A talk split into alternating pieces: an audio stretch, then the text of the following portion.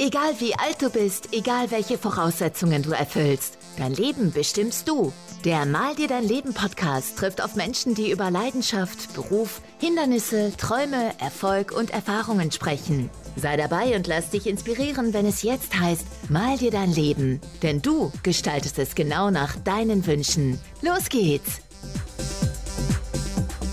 Herzlich willkommen zu einer neuen Folge von meinem Podcast Mal dir dein Leben. Heute habe ich wieder eine ganz wunderbare junge Dame bei mir im Podcast zu Gast, die den Weg auch von einer klassischen Berufstätigkeit in die Selbstständigkeit gefunden hat. Warum sie das gemacht hat, was sie genau macht, das wird sie uns gleich alles erklären. Ich begrüße heute Morgen ganz herzlich die Caroline Uhl, die Psychologin für Mamas. Schönen guten Morgen, Caroline. Ja, guten Morgen, Martin. Ich freue mich sehr, hier zu sein. Vielen Dank für die Einladung. Ich danke dir für deine Zeit heute. Wir hatten ja schon bei unserer Terminfindung äh, gesehen, wie beschäftigt du bist und was du gerade alles für spannende Projekte hast. Da werden wir natürlich gleich zum Teil noch drauf eingehen hier im Podcast. Da gibt es ein paar mega Neuigkeiten, die sich bei dir so ergeben. Von daher äh, alle fleißig zuhören und gespannt sein. Es kommen ganz, ganz tolle Sachen hier noch. Aber ich habe gerade gesagt, Psychologin für Mamas bist du. Erklär mal unseren Zuhörern vielleicht mal so mit zwei, drei Worten, was genau du gerade aktuell machst. Genau. Ja, ich bin äh, Psychologin und Coach und habe mich auf ähm, Mamas spezialisiert. Das ist einfach ein Herzensprojekt von mir, äh, eine ganz, ganz große Leidenschaft, ähm, als selbst Mama, andere Mamas sozusagen zu begleiten. Und ähm, bei mir steht wirklich ähm, im Mittelpunkt, den Müttern zu helfen, wieder sich selbst sozusagen auch in den Mittelpunkt zu rücken. Denn oft ist es ja so, alle Mamas, die jetzt zuhören, kennen es, wir stellen uns selbst ganz, ganz hinten an, sobald Kinder da sind. Kinder mhm. sind im Mittelpunkt und ich möchte eben dafür sensibilisieren, warum es doch wichtig ist, auch als Mutter, ähm, ja, sich selbst noch da den Raum zu geben ähm, und ähm, warum wir das auch einfach dürfen. Dem bin ich absolut 100% zugestimmt. Zumal ähm, ich glaube, es ist ja auch ganz, ganz interessant und wir gehen ja gleich sicherlich auch noch darauf ein. Die Frage ist ja, muss ja nicht unbedingt alleinerziehende Mutter sein, um ja auch wieder so sicher als Rolle der Frau zurückzufinden als Person, sondern ja auch in der Rahmen der von Beziehungen ist es ja genauso ein spannendes Thema, ähm, wie man da einfach auch äh, sich selber als Rolle wieder wahrnehmen darf und nicht nur in Anführungszeichen die Rolle der Mutter ausübt. Wir beide haben ja eine gemeinsame Vergangenheit, ohne dass wir uns eigentlich dabei getroffen haben. Wir haben ja beide mal in einem ziemlich großen Weltkonzern gearbeitet gearbeitet, haben uns dabei leider nicht persönlich kennengelernt und sind jetzt über die sozialen Medien aufeinander aufmerksam geworden. Ähm, von daher weiß ich, du warst ja nicht immer mit diesem Thema als Coach und Psychologin unterwegs, sondern hast ja auch mal ein paar andere Sachen in deinem Leben gemacht. Vielleicht magst du uns einmal so ein bisschen abholen, was so dein Werdegang gewesen ist, den dich dazu hin begleitet hat, ja mal zu sagen, ich möchte in die Selbstständigkeit gehen und dann ja auch ganz gezielt mit diesem Thema in die Selbstständigkeit zu gehen. Mhm. Ja, also tatsächlich hat mich das Thema Psychologie schon immer begleitet. Also ich habe ja auch Psychologie studiert und dort auch ähm, in zwei Richtungen studiert. Also einmal in die Richtung äh, klinische Psychologie und dann einmal in die Richtung ähm, Wirtschaftspsychologie. Ähm, Genau, und für mich ähm, war es einfach so am Anfang, dass ich schon das Ziel hatte, in die, in die klinische Richtung zu gehen und dort direkt mit den Menschen zusammenzuarbeiten. Es war eigentlich nie mein Traum, in die Wirtschaft zu gehen. ähm, allerdings ähm, sind es, äh, ich glaube, da, da, muss ich auch gar nicht so im Detail drauf eingehen, aber halt viele Strukturen in unserem Gesundheitssystem, weshalb es gar nicht so einfach ist, dann dort zu arbeiten. Sehr, sehr viele Auflagen und aus ähm, ja, persönlichen Gründen habe ich mich dann damals entschieden, in die Wirtschaft zu gehen. Ich hätte niemals gedacht, dass mir das Spaß macht. Niemals. Mhm. Aber ich habe mich dann eines Besseren belehren lassen. Es ist ja oft so, dass man sagt, das mache ich niemals und dann landet man doch da. Und es ist vielleicht gar nicht so schlecht. Ähm, genau, wir haben ja gemeinsam in einem, in einem Großunternehmen gearbeitet. Das fand ich auch eine sehr, sehr spannende Erfahrung. Dort habe ich ja mich aber auch schon um die Psyche gekümmert. Also im Grunde genommen ging es halt darum, ne, also um Gefährdungsbeurteilungen, aber auch auf psychologischer Basis. Und danach bin ich aber dann in eine äh, Strategieberatung äh, gegangen, wo ich mhm. sozusagen den gesamten Personalbereich aufgebaut habe. Also auch eigentlich wieder viel mit Menschen, viele Psychologieaspekte. Ne? Wie setzt sich auch ein Team zusammen? Auch viel Training, wo es auch darum ging, ähm, unsere Mitarbeiter dafür fit zu machen, ähm, mit schwierigen Kunden zum Beispiel umzugehen mhm. oder mit diversen Teams umzugehen. Das waren auch so Themen von mir, aber auch ne, viel, ja, sag ich mal, rechtliche Themen und strategische Sachen, die ich vorher halt nicht konnte. Und für mich ist es einfach sehr schön, jetzt ähm, Psychologie ähm, eigentlich mit diesen strategischen Themen verknüpfen zu können, weil oft ähm, ist, glaube ich, so Psychologie auch ver verknüpft mit so ein bisschen, also klar auch Wissenschaft, aber es ist ja auch so ein Spektrum und manche gehen ja auch vielleicht in so eine spirituellere Richtung. Mhm. Und das finde ich halt auch spannend. Ich freue mich halt immer, wenn ich aus allem so ein bisschen rauspicken kann. Genau, und dann bin ich sozusagen, habe ich dort, dort gearbeitet, ähm, hatte wirklich sehr viel Freude an meinem Job, habe sehr viel Spaß daran gehabt und ähm, habe auch gesagt, da, da werde ich auch weiter dranbleiben. Ich habe ja auch in dem Rahmen dann meine systemische Coaching-Ausbildung gemacht. Ähm, einfach auch, um mich da immer wieder zu überprüfen ähm, und zu schauen, dass ich da wirklich weiterkomme, weil die Arbeit mit Menschen sehr viel Verantwortung bedeutet und mhm. mir da mhm. Weiterbildung in dem Sinne und auch die Kontrolle von außen, nochmal dieses Feedback zu bekommen, immer wieder sich selbst zu reflektieren, sehr, sehr wichtig ist. Genau, und dann bin ich Mama geworden. Ähm, und natürlich ist Mama immer, Mama werden eine extreme Transformation einfach im Leben, wo man sich dann wirklich nochmal fragen muss, wie möchte ich jetzt weitergehen, wie möchte ich äh, weiterleben, was passt auch noch zu meinem Lebensstil. Mhm. Und da war einfach ganz klar, dass ähm, die, die Formate ähm, der Arbeitszeiten, das Arbeitsmodell in der Beratung einfach nicht mehr zu meinem Leben passt. Ähm, ja, und da ich schon immer eine Macherin war, ähm, habe ich dann äh, gesagt, so jetzt selbstständig was machen, das, das wäre mein Ding und habe dann eigentlich klein angefangen mit ähm, Mediationen, Coachings in kleinen Unternehmen, sag ich mal, und auch mhm. Einzelsitzungen. Und ähm, habe mich dann irgendwann aber äh, darauf spezialisiert, ähm, mit Mamas zu arbeiten, hauptsächlich eigentlich mit Alleinerziehenden. Also im Grunde genommen ist es auch so ein bisschen zu mir gekommen, mhm. weil ich halt selbst als Mama ähm, das ja, das ja mache und selbst jeden Tag erlebe, auch vor allen Dingen als Alleinerziehende und da einfach die Frauen mich dann auch ansprechen und sagen, hey, ne, ähm, kannst du mir da helfen? Weil ich glaube, ich einfach da nochmal nicht weiß, wie sie sich fühlen, aber schon halt auch weiß, mit welchen Themen sie im Alltag so konfrontiert sind, wie zum mhm. Beispiel Jugendamt, was da noch so on top kommt. Ähm, was man sonst vielleicht nicht weiß. Und deshalb hat sich das einfach irgendwie so ergeben. Das heißt nicht, dass ich andere Leute ausschließe. Bei mir ist jeder willkommen, aber prinzipiell bin ich da halt jetzt drauf ausgerichtet. Mhm. Ich glaube auch wirklich eine Zielgruppe, die ähm, ganz, ganz viele Herausforderungen in verschiedensten Bereichen hat. Du hast ja gerade schon gesagt, das eine ist auf der einen, äh, sicherlich auf der einen Seite diese ganze Behördenthematik. Ich glaube, da, das ist ja ein Dschungel in unserem Land. Äh, da ist man, glaube ich, froh, wenn man Unterstützung hat. Auf der anderen Seite passieren ja auch so ganz viele Dinge im Leben, äh, wo man sicherlich auch mal die Unterstützung und den Rat von jemandem braucht, gerade wenn man alleinerziehend ist. Ähm, ich würde gerne noch mal ganz kurz einen Schritt irgendwie so mhm. zurückgehen. Du bist so relativ straight in das Thema, ich habe Psychologie studiert. War das schon immer dein Wunsch, Psychologie zu machen? oder hattest du eigentlich mal was völlig anderes vor und bist dann aus welchem Grund auch immer in die Psychologie äh, abgedriftet? Ja, also tatsächlich war früher mein Traum, Ärztin zu werden. Okay. Ähm, ich wollte äh, immer Ärztin werden und eigentlich mich auch wirklich direkt spezialisieren auf äh, Neuro. Okay. Neurochirurgie, äh, Neurowissenschaften in diesem Sinne. Ja, und dann habe ich mich parallel auch beworben ähm, für Studiengänge ähm, oder eingeschrieben ähm, Medizin oder halt Psychologie und Schwerpunkt halt Neurowissenschaften. Und dann habe ich gesagt, naja, also dann wurde ich halt da angenommen und dann bin ich halt irgendwie so da reingerutscht.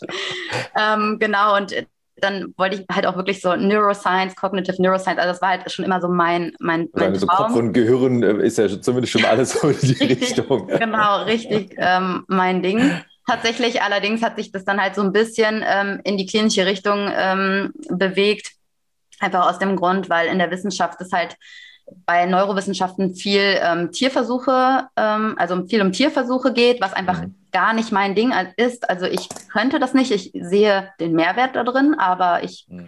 könnte das nicht und ich bin prinzipiell auch für Alternativen äh, schaffen in dem Bereich, dass es halt äh, nicht mehr notwendig ist.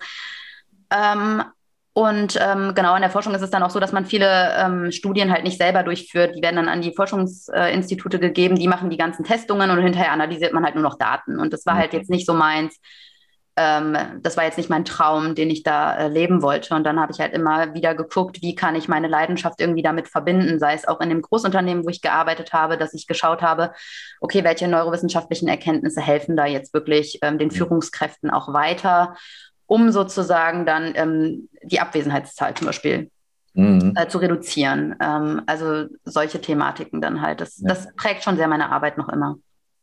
Du hast eben, als du so ein bisschen darüber beschrieben hast, was du so in deinen Tätigkeiten drin waren, da war ja zum Beispiel die Arbeit auch ähm, mit, mit den Teams, ähm, mit Kunden zusammenarbeiten. Du hast gerade gesagt, Abwesenheitszeiten verändern, auch zu gucken, was sind vielleicht auch Krankheitsthemen äh, in Unternehmen, wie sind die auch psychologisch vielleicht begründet, was kann man da machen. Das ist ja wirklich ein sehr, sehr breites Spektrum, was das Ganze mhm. ja auch anbietet. Ähm, was ich immer ganz interessant finde, ist, ähm, und deswegen die Frage auch in deine Richtung hier, du hast eben gesagt, gerade äh, wenn die Unternehmen ja auch wissen möchten, wie sie mit ihren Teams zusammenarbeiten, zusammenarbeitet oder wie mit Kunden. Wie oft gehen denn Führungskräfte erstmal auf sich selber ein, wenn wir über sowas sprechen? Ich habe oft den Eindruck, wenn ich auch in Unternehmen Coachings gebe, man guckt immer so, okay, was müssen die Teams machen, was müssen die anderen machen, aber vielleicht gar nicht so sehr die Frage, was fange ich eigentlich mit mir selber erstmal an, bevor ich irgendwie an den anderen rumdoktor quasi. Ähm, wie, wie ist da deine Erfahrung? Mhm. Ähm, prinzipiell ist, glaube ich, schon die Tendenz eher, dass nach den Teams geschaut wird, weil man da natürlich dieses Problem identifiziert ne, und sagt, ja, da ist die Abwesenheit, die sind ja abwesend, nicht ich als Führungskraft. Mhm. Das heißt, sie sind irgendwo so das Problem vielleicht. Ähm, prinzipiell ist es aber so, dass in den Testungen, wo ich dann äh, schaue, ähm, was könnte da zugrunde liegen? Da ist es halt wirklich so, dass ähm, ich da auch natürlich schaue, wie der Führungsstil sich darauf auswirkt. Und das mhm. wissen die Führungskräfte dann in dem Sinne auch, dass das ein Thema ist und dass es dabei rauskommen wird. Und das ähm, verneinen die auch nicht. Ne? Also da sagen die auch, ne, das, das kann mhm. drin bleiben, das interessiert mich auch. Da, da sind die auch äh, sehr offen. Ähm, oft ist es halt so ein äh, Leadership-Thema, oft ist es auch so ein Autonomie-Thema. Ne? Wie viel Autonomie habe ich halt auch in meiner Arbeit? Ähm, manche Leute wollen auch keine Autonomie, das gibt es halt auch, weil die sagen halt, ich möchte ganz strenge äh, äh, Regeln haben, damit ich weiß, woran mhm. ich mich halten muss. Dieses Schwammige macht mich fertig, sage ich mal.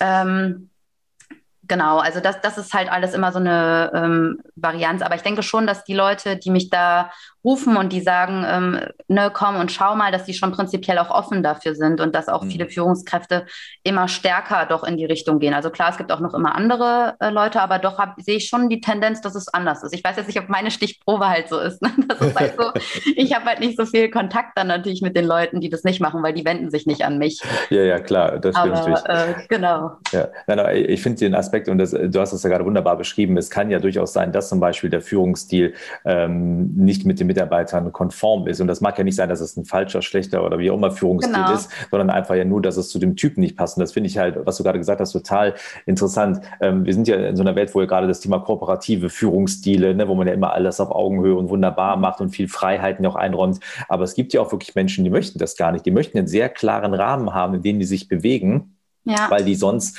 ähm, sag mal, mit dieser Freiheit nicht wirklich wissen, was sie eigentlich damit machen sollen, während andere eher diesen, diesen kreativen Freiraum vielleicht brauchen, brauchen andere so ein bisschen mehr ihren Rahmen. Und das ist, ja. glaube ich, auch für die Führungskräfte eine ganz, ganz große Herausforderung, immer zu wissen, mit welchem Mitarbeiter muss ich wie umgehen, damit er in der Lage ist, in seinem Job eine gute Leistung zu bringen und wie kann ich ihn da fördern und unterstützen. Also von daher ist es ja auch keine leichte Aufgabe, Führungskraft zu sein.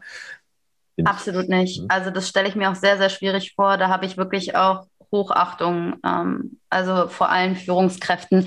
Und ich glaube, dass es auch ein Prozess ist und ich glaube, dass es auch also von beiden Seiten einfach viel fordert, weil es ist, finde ich, immer die Tendenz, ähm, früher war es so, das Team war schuld, jetzt geht die Tendenz in Richtung ähm, der, der, die Führungskraft das ist schuld. Ne? Mhm. Ne? Das Team muss natürlich auch die Bereitschaft haben, die Veränderung der Führungskraft anzunehmen. Wenn die mhm. Führungskraft sagt, ich reflektiere reflektiere mich jetzt, ich probiere andere Sachen aus.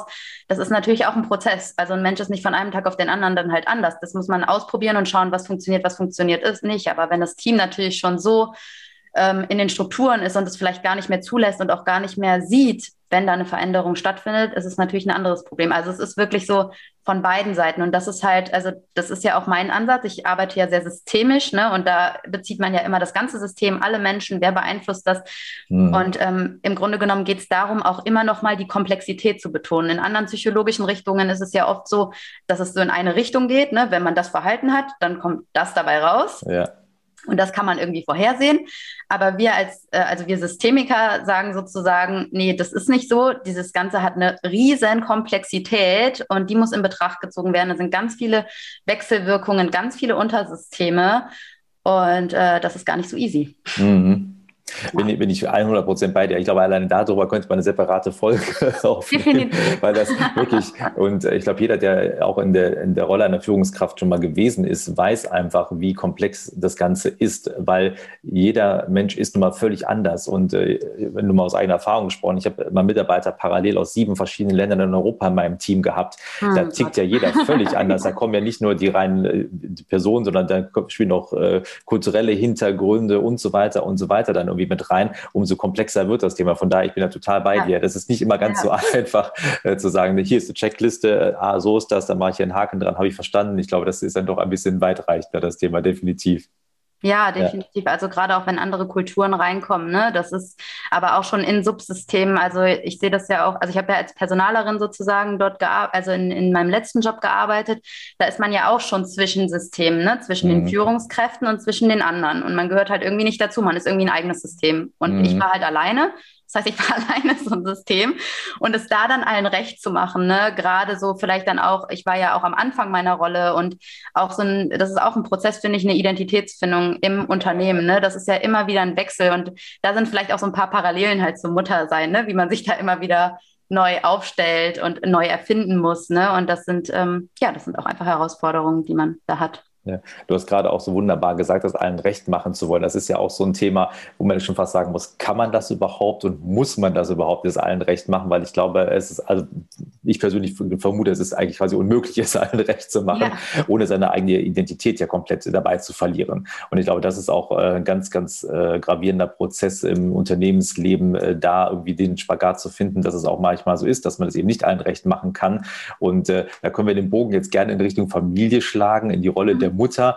Ähm, ich glaube, auch hier ist die spannende Herausforderung in den verschiedenen Rollen, äh, sich selbst gerecht zu bleiben, aber trotzdem dann auch irgendwie ja, den, den Rollen irgendwie gerecht zu werden.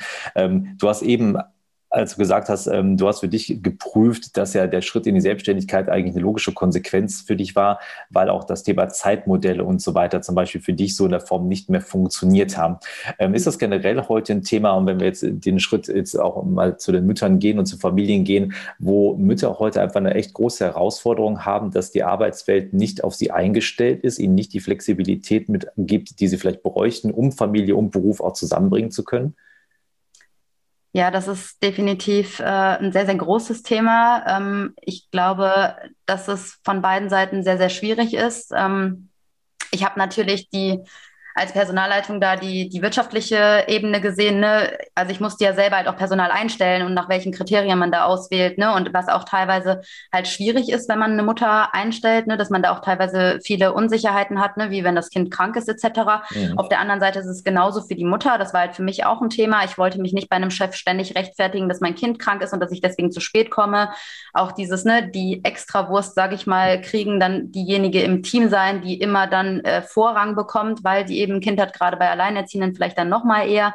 Ähm, da habe ich auch oft Gespräche dann ähm, mit Leuten, äh, wo das Team dann halt sagt, ja, wir verstehen ja deine Situation, aber es kann auch nicht sein, dass du jeden Freitag frei hast, weil wir haben halt auch noch ein Leben und mhm. auch da eigentlich teilweise sehr demütig, aber ähm, auf der anderen Seite, es ist halt wirklich sehr, sehr, sehr kom komplex, ähm, dieses Thema und ähm, Genau, für mich hat es einfach in dem Sinne nicht gepasst. Es ist natürlich eine Unternehmensberatung, da ähm, sind auch noch mal irgendwie ein paar mehr Stunden ähm, meistens auf der Platte, die man dort hat. Und es ist halt jetzt nicht so, dass man äh, wirklich von acht bis, keine Ahnung, 16 Uhr arbeitet, ne? dass man dann ganz genau weiß, dann und dann habe ich Schluss. Es war halt irgendwie variabel gerade. Da sehe ich halt auch noch mal die Schwierigkeit, weil oft hat man ja so diese Gleitzeiten ne? und wo alle ja sagen, oh, das ist super gut, das ist super gut, aber ähm, das kann auch teilweise sein, wieder schwierig sein, ne, wenn das halt dann nicht konkret abgestimmt ist. Das kann ich mir vorstellen, dass es vielleicht sogar für eine Mutter dann besser ist. Auf der einen Seite halt gibt das Flexibilität, aber wie viel Flexibilität ist denn gut? Weil alles ist ja wieder extra Planung. Mhm. Und wenn man da die festen Strukturen hat, dann verliert man auch eigentlich weniger Zeit. Mhm. Ne? Also das ist halt auch wieder so eine, so eine Abwägung in die Richtung. Und ähm, da muss man halt einfach sehr, sehr flexibel sein und das abstimmen und dann halt auch wirklich mit dem Team gemeinsam absprechen, passt es so für uns oder nicht, es wird jetzt so laufen. Mhm. Ähm, also da muss sich noch ganz, ganz viel verändern. Ich glaube, dass die Arbeitswelt da wirklich gar nicht auf Mütter abgestimmt ist und dass es halt wirklich auch so ist, dass die Arbeitswelt da sehr viel verliert weil Mütter sind einfach ähm, solche Allround-Talente, was man da im Alltag halt stemmen muss mit hier noch was koordinieren, da noch was koordinieren, da, also die sind ja wirklich super spontan, weil sie ständig auf irgendwas reagieren müssen. Ne? Es ist ja eine ständige Projektplanung auch einfach oder teilweise auch ohne Plan. Ne? Was man ja Change Management. Genau, und dann in dieser schnelllebigen Welt, ne? das sind ja alles wirklich tolle Kompetenzen und ein großes Problem ist auch, dass es den Müttern meistens nicht bewusst ist und dass es schon beim Bewerbungsgespräch anfängt, dass sie sich ähm, klein machen. Ich bin zum mhm. Beispiel jemand, ich gehe ins Bewerbungsgespräch ähm, wenn ich da mit Kooperationspartnern rede und sage, ich übernehme jetzt ein paar Coaching-Projekte für die und dann sage ich halt, ich bin alleinerziehende Mutter und das ist meine Stärke. Ähm, und dann erkläre ich denen warum. Ne? Aber viele ähm, sehen das halt nicht und es liegt halt vor allen Dingen auch daran, es gibt halt viele Statistiken darüber, wie man als alleinerziehende Mutter äh, sein wird. Und dazu gehört zum Beispiel auch viel, dass man eigentlich prädestiniert ist, irgendwann in der Armut zu landen oder das nicht mehr ausüben kann. Mhm. Und ähm, so Probleme mit den Statistiken ist halt, dass es die Individualität der Menschen halt rausnimmt. Und ähm, eigentlich hat ein individueller Mensch doch halt auch sehr viele Chancen. Mhm. Deshalb sehe ich das immer sehr kritisch mit diesen Statistiken, weil man dazu auch dann meistens, ähm, äh, weil man da meistens dann dazu kommt, dass man dann aufgibt und sagt, ja, statistisch gesehen kann ich es ja eh nicht und deshalb mache ich es halt auch nicht. Mhm. Und die anderen sagen auch, man kriegt als Alleinerziehende keinen Job mehr, deshalb ist man halt schon äh, self-fulfilling prophecy mäßig, geht mhm. man halt mhm. schon da rein und kriegt es halt dann auch nicht. Ich habe tatsächlich nur gute Erfahrungen gemacht, dass ich äh, immer gut mit den Leuten irgendwie da aus den Gesprächen rausgegangen bin, weil ich glaube ich auch einfach daran glaube, dass ich da halt diese, diese Kompetenzen mitbringe und dass man da realistisch sein muss und dass am Ende halt höchstens vielleicht rauskommen kann, dass es halt gerade einfach vom Arbeitsmodell nicht, nicht passt. Mhm. Lass uns da gleich mal tiefer darauf eingehen, weil ich finde das total interessant, weil du ja auch sagst, dass viele Frauen ja auch wirklich gar nicht sich bewusst sind, was für Stärken sie mit reinbringen und ähm, ähm das ist bestimmt auch ein ganz interessanter Teil deiner Arbeit, hier auch den mal zu zeigen, was sie eigentlich jeden Tag stemmen, ohne dass sie sich dessen bewusst sind. Und ähm, gerade das Thema Selbstbewusstsein, Selbstvertrauen ist ja, glaube ich, ganz, ganz wichtig, auch auf der einen Seite, ich meine, das ist für jeden klar, aber gerade auch nochmal in der Rolle, wenn du auf der einen Seite so eine Statistik dir anguckst, die dir sagt, eigentlich ist dein Leben hier gerade irgendwie auf dem Abstellgleis irgendwie und du wirst jetzt hier in der Armut landen, auf der anderen Seite aber dich ja auch konstruktiv damit auseinanderzusetzen, was kann ich denn eigentlich machen, um das, das bei mir eben nicht der Fall ist, dass ich eben nicht in diese Statistik so reinpasse oder die ja. Statistik jetzt mal verbessere, ähm, wie, wie, gehst du da mit den, mit den Leuten vor? Was sind da so die Themen, die die wirklich ganz konkret beschäftigen, mit denen du arbeitest? Mhm. Ja, also die Mütter, die zu mir kommen, haben also meistens ist es natürlich so, dass die Mütter, die zu mir kommen, schon irgendwo auch diesen Wunsch haben, danach ähm, was zu ändern. Ne? Also mhm. es ist mhm. jetzt nicht wie in einer Klinik, wo man irgendwie, sage ich mal, ähm, was Pathologisches hat und dann zu jemandem kommt und da nicht auch äh, selbst den Antrieb hat. Ne? Also die Frauen, die zu mir kommen, äh, das ist ja bei mir auch alles eine Privatleistung, die haben da wirklich auch schon einen Antrieb, was zu machen. Ne? Also das mhm. ist halt auch schon wieder eine bestimmte Zielgruppe irgendwo. Mhm die das sozusagen angehen. Meistens sind es halt auch wirklich Frauen, die sich teilweise schon mit etwas äh, befasst haben. Und man muss natürlich auch sagen, gerade wenn das alleinerziehende Frauen sind, dann sind ja oft finanzielle Sachen ähm, ein Thema. Und das ist ja eine Sache der Priorisierung. Ne? Wie priorisiere ich mich? Wie priorisiere ich meine Ausgaben? Was ist mir was wert? Was ist mir nichts wert? Ne? Also es kann ja sein, dass der eine ähm, das wert ist, für sich jetzt was auszugeben und die andere kauft sich keine Ahnung, den Fernseher oder sowas. Ne? Mhm. Also das ist ja immer so eine Sache, das ist ja eigentlich nichts, was ich beurteile als irgendwie gut oder schlecht. Ne? Das wirkt jetzt vielleicht so ein bisschen so, aber das, das mache ich gar nicht, sondern es ist einfach eine persönliche Präferenz, eine persönliche Priorisierung. Und deshalb ist eigentlich schon mal so dieser Grundgedanke von den meisten Leuten, die zu mir kommen, eigentlich da.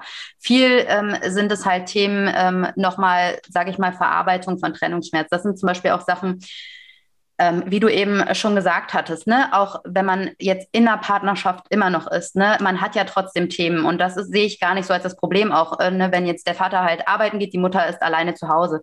Es muss nicht heißen, dass eine alleinerziehende Mutter alleiner ist als eine Frau in einer Partnerschaft mit dem Kind, sage ich jetzt mal, mit der Kindererziehung. Ne? Mhm. Ähm, aber es ist oft so bei Alleinerziehenden eben, dass sie halt nochmal, also die Komplexität ist nochmal dadurch erschwert, dass sie eben Sachen haben zu verarbeiten. Man, man denkt ja auch bei Alleinerziehenden immer, das sind Leute, die haben sich getrennt. Aber es gibt ja auch viele Frauen, die haben sich zum Beispiel, die sind verwitwet oder mhm. auch Männer, ne? Also die haben dann einfach den Partner verloren und die müssen im Alltag funktionieren, die müssen weitermachen. Und wo vorher zwei Leute alles getragen haben, muss es nun vielleicht eine Person tragen. Ne? Mhm. Ne? Da gibt es ja auch so eine äh, enorme Diversität. Alleinerziehend ist ja nicht alleinerziehend. Ne? Es kann ja sein, dass jemand äh, getrennt erziehend ist, wo das Kind am Wochenende hingeht, oder jemand ist wie ich, komplett alleine, wo das Kind halt nie irgendwo hingeht. Ne? Und wo man Generell halt familiäre Anbindung, auch gibt es noch Großeltern, die in der Nähe sind, ist ein gutes Verhältnis. Es gibt ja tausend Konstellationen wahrscheinlich. Genau. Und das ist auch zum Beispiel ein sehr interessantes Konzept, denn als Alleinerziehende ist es oft so, dass Alleinerziehende im Kopf haben, ich muss das jetzt alleine machen. Mhm. Und das ist auch so ein Part, den ich zum Beispiel in meinem Buch beschreibe,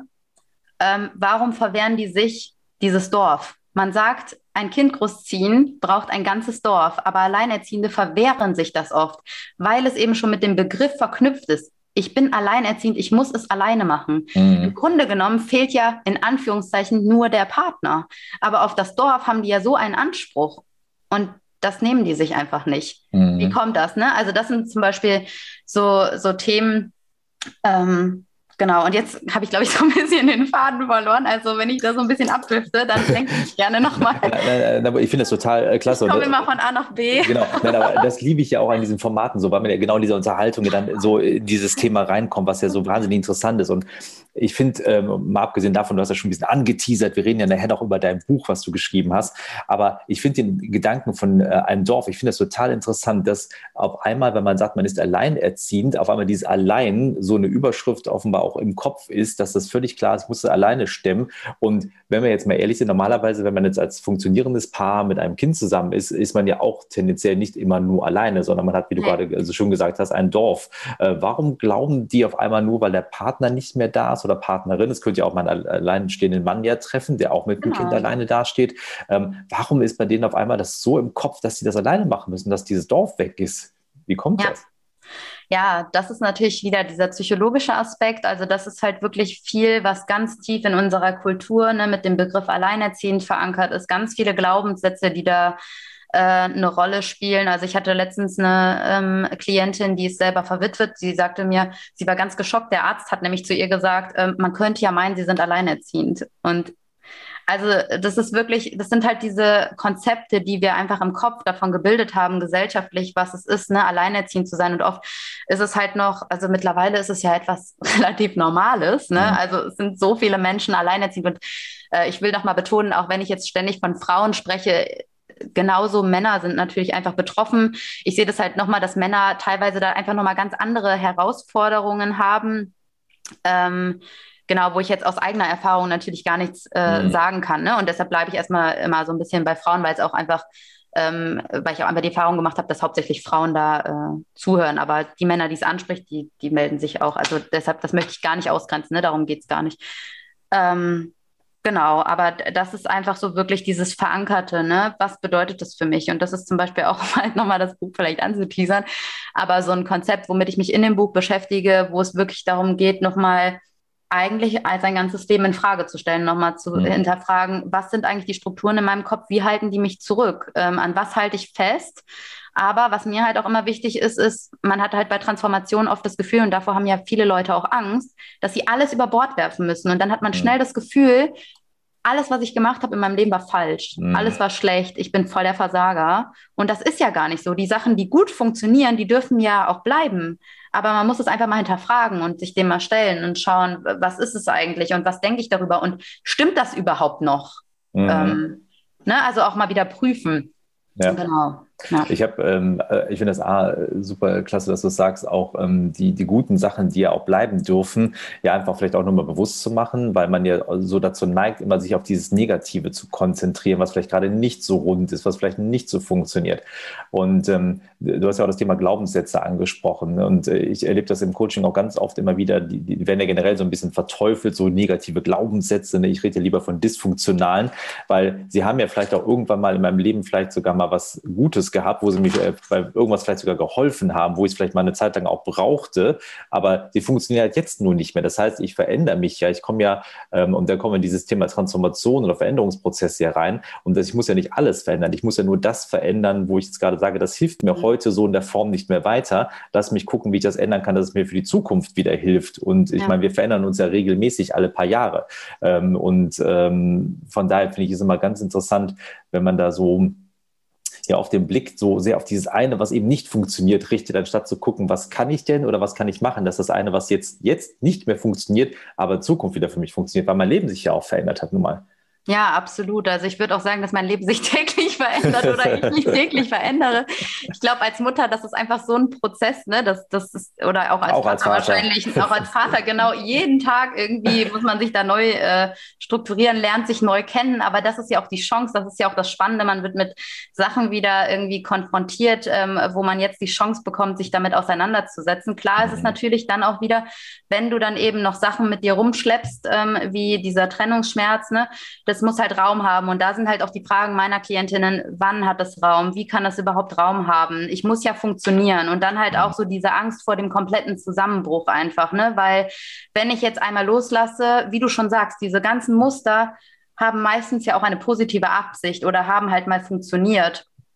Und ähm, genau, die, also deshalb ist es halt immer so dieses, wenn ich das jetzt loslasse, was passiert denn dann halt eigentlich? Was, wer bin ich dann auch noch? Ne? Mhm. Ne? Weil man sich ja auch oft darüber halt definiert hat. Und ähm, da halt auch oft die Angst, wenn ich jetzt einmal was loslasse, was fällt dann alles? Ja. Ne? Also das, das sind so ähm, diese Sachen, weshalb es, glaube ich, schwierig ist, sich damit äh, dann auseinanderzusetzen. Und ich biete im Grunde genommen ähm, Müttern natürlich auch Vätern gerne alle immer herzlich willkommen, ähm, da einfach einen sicheren Raum. Das ist mir ganz, ganz wichtig, auch ähm, ein Wohlfühlraum, ähm, wo man einfach äh, sich geschützt fühlt und wo man nicht das Gefühl hat, ich muss jetzt hier, ähm, ich nenne das immer ganz schön Seelenstriptease, aber davor hat man immer viel Angst, ne, dass mhm. man ja zum Psychologen geht und erwartet jetzt, dass man sich so komplett emotional auszieht.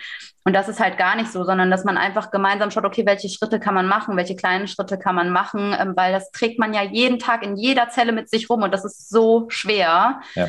Ähm, und die Kinder kriegen es natürlich auch mit. Und im schlimmsten Fall, das ist immer das, was ich vermeiden möchte, ist, dass all diese äußeren Faktoren oder auch inneren Kämpfe, die man führt, dass die einem einfach im schlimmsten Fall die Spaß an den eigenen Kindern nimmt. Ne? Mhm. Ja, und auf der anderen Seite auch, was, was, was, nimmt mein Kind auch davon mit? Also Kinder sind ja genau. extrem sensible Wesen. Ja. Die saugen ja alles auf. Jetzt mhm. mal, das kann, glaube ich, jeder, der ein Kind hat, bestätigen, egal in welcher Familienkonstellation. Ja. Die haben ja eine so große Sensibilität. Und ich glaube, jeden Schritt, den ich an mir selber arbeite, den ich mir selber erlaube, aus diesen mhm. Themen zu lernen, wie was, was wir gerade alle besprochen haben. Ich helfe meinem Kind auch extrem damit und helfe ja auch damit, meinem Kind ja auch nochmal eine andere Zukunft vielleicht aufzubauen, indem ich mit mir selber im Reineren bin, indem ich selber mich mit diesen ganzen Themen auseinandersetze, weil dann wirkt das auch auf mein Kind, glaube ich, dass ich selber eine ja. gefasstere Person bin, mit einem gesunden Selbstbewusstsein durchs Leben gehen kann. Mhm. Und das strahlt sich doch logischerweise auch auf die, die Eltern-Kind-Beziehung aus, oder? Ja, das definitiv. Also das, das ist ein ganz, ganz wichtiger Aspekt. Also diese Vorbildrolle, die Kinder, die spüren alles. Und ich glaube, das Schlimmste ist für Kinder, wenn sie das Gefühl haben, da ist eine Diskrepanz. Das stimmt so nicht, was mhm. da gesagt wird. Ähm, aber was ich auch sehe, ähm, du sagtest ja jetzt, wenn ich dann quasi mich besser fühle, ne, dann wirkt sich das aus. Auch dieser Prozess, der wird oft unterschätzt und da wird auch oft unter, werden auch oft die Kinder unterschätzt. Denn Kinder, die halten unheimlich viel aus und gerade dieser Prozess ist das Wichtige eigentlich für Kinder. Auch zu lernen, okay, man ist traurig, es geht einem nicht gut, aber ich habe das in der Hand. Mhm. Ich darf das verändern. Ich kann das auch verändern. Die Mama, die weint heute, der geht es heute nicht gut, weil, weiß ich nicht, der Papa ist verstorben oder der Papa ist weggegangen und ihr geht es gerade nicht gut und das kann man dann auch so äußern. Klar muss man das immer kindersensibel, ne? Also mhm. man kann jetzt nicht den Kindern da alles äh, an den Kopf werfen und der Papa ne, ist fremdgegangen und ne, also äh, da gibt es halt schon Grenzen. Aber das sind auch Sachen, die man zum Beispiel dann mit professioneller Hilfe schauen kann, ne? um sich da Sicherheit zu holen, wenn man nicht weiß, wie weit kann ich da gehen? Weil prinzipiell gehe ich schon davon aus, dass auch immer alle Eltern natürlich möchten, also das Beste für ihre Kinder möchten und denen dann nicht zumuten möchten und auch dieses das erstmal hinter einem Vorhang halten, ist ja auch eigentlich eine positive Absicht. Mhm. Aber man nimmt den Kindern auch im Grunde genommen die Möglichkeit, eine extrem starke Ressource zu lernen. Und das ist halt die, sich selber aufzufangen. Ne? Ja. Einmal das und auch generell der Umgang mit Emotionen. Ich, also genau. korrigiere mich, wenn du das anders siehst, aber also ich fand es auch gerade im beruflichen äh, Emotionen werden immer so ganz, ganz, äh, ich will nicht sagen, schwierig dargestellt, ne, wo man ja aus um Gottes Willen bloß keine Emotionen zeigen und nicht zu intensiv, nicht zu viel. Aber ja. woher soll denn ein Kind auch lernen, dass es auch okay ist, auch mal traurig zu sein, also dass auch mal Weinen dazugehört, dass das ein, eine völlig normale Emotion ist, die wir haben können. Die Frage ist natürlich immer, wenn ich das in einer Ausprägung habe, dass ich jetzt jeden Tag nur noch weine, dann haben wir ein intensiveres Thema. Aber generell zu sagen, man ist mal traurig, man ist ist mal wütend, man freut ja. sich mal, man, man, das ist ein Riesenspektrum, was wir da haben. Und ja. das ist auch da gut, das gehört zu uns. Und jetzt gerade ist einfach mal einer traurig und dann weint er mal. Das ist auch völlig in Ordnung. Ja, Unterschreibe ich sofort. Schön. Dann lass uns zum Schluss noch einmal ganz kurz über dein Buch sprechen. Es kommt raus am, korrigier mich, 20. Oktober ist es soweit. Was erwartet uns in deinem Buch?